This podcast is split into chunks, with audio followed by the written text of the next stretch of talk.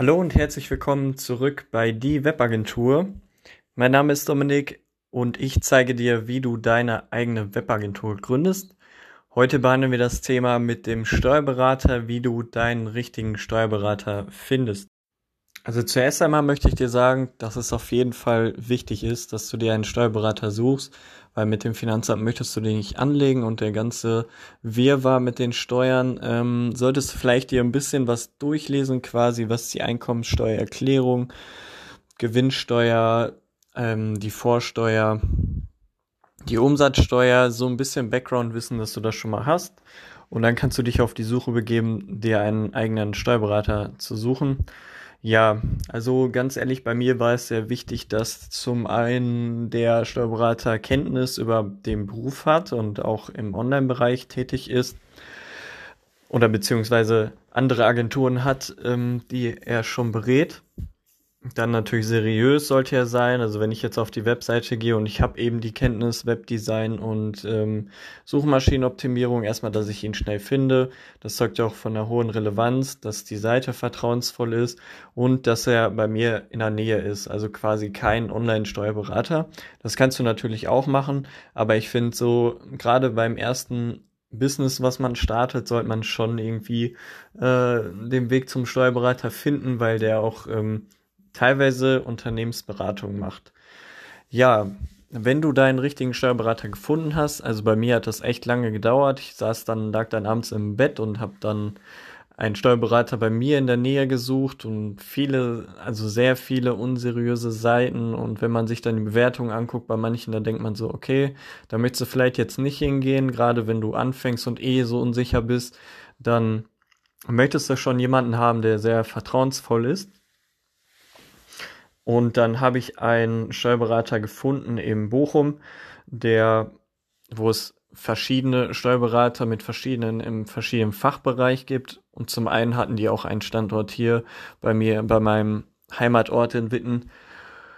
Ja, da habe ich dann eine E-Mail hingeschickt und habe um ein Beratungsgespräch gebeten, dass wir das einmal abklären, wie das Ganze funktioniert. Habe auch schon ein paar Fragen zugeschickt ähm, die mich interessiert haben, weil ich mich halt vorher informiert habe.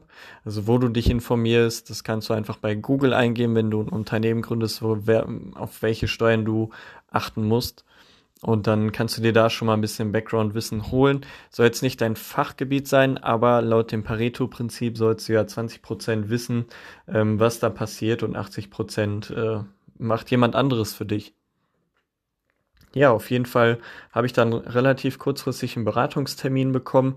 Ich war etwas aufgeregt, muss ich ehrlich sagen. Wieso auch immer, weil ich bin Kunde und er ist mein Dienstleister. Aber irgendwie ähm, ist es schon so der erste Schritt Richtung Selbstständigkeit gewesen.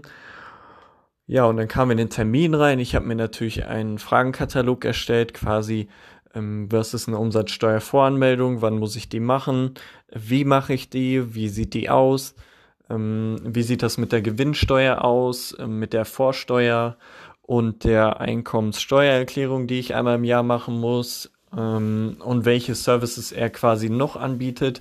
Dann bin ich ein totaler Fan davon, alles schon etwas automatisierter zu machen. Darauf gehen wir auch dann in den nächsten Folgen ein, welche Tools du benutzen kannst.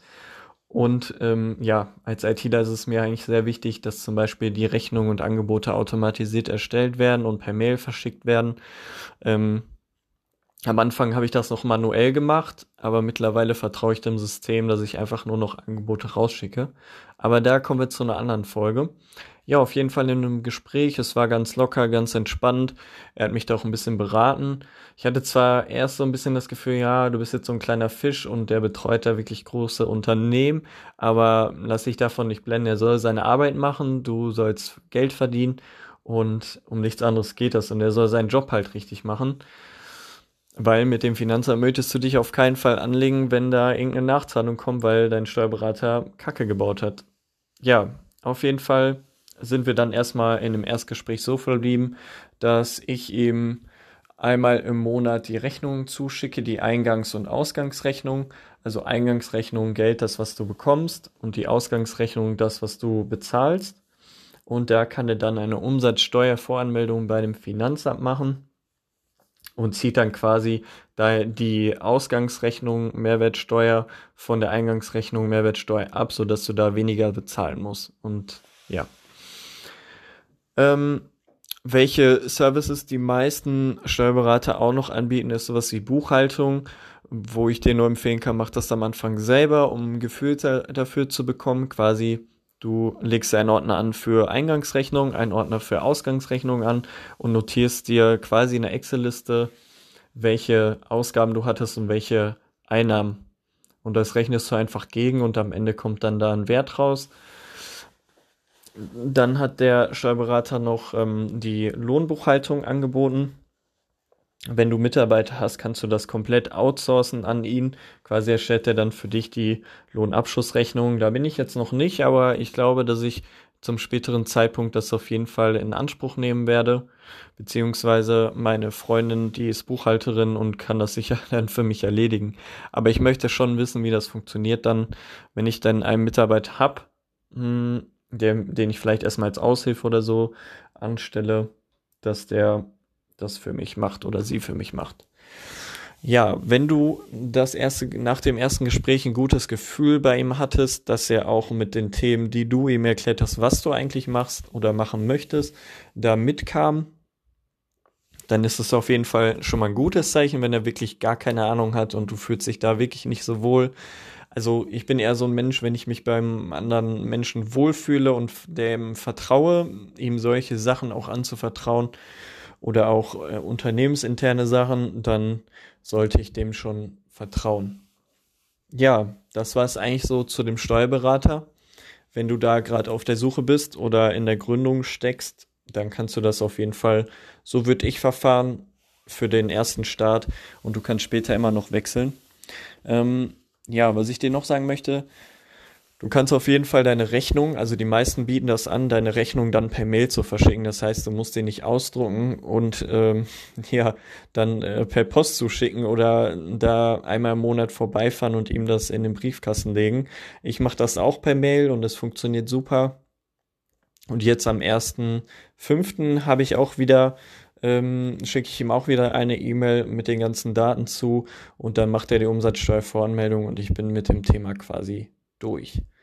Ja, wenn dir die Folge gefallen hat, dann kannst du diese gerne bewerten bei iTunes. Ähm, kannst mir natürlich bei Spotify folgen. Und ich würde mich über ein positives Feedback freuen. Meine E-Mail-Adresse steht in der Beschreibung von dieser Folge. Da kannst du mich jederzeit kontaktieren, wenn du Fragen hast. Wir können uns connecten. Ja, ich freue mich einfach auf ein Feedback von dir und Dankeschön, dass du zugehört hast. Ciao.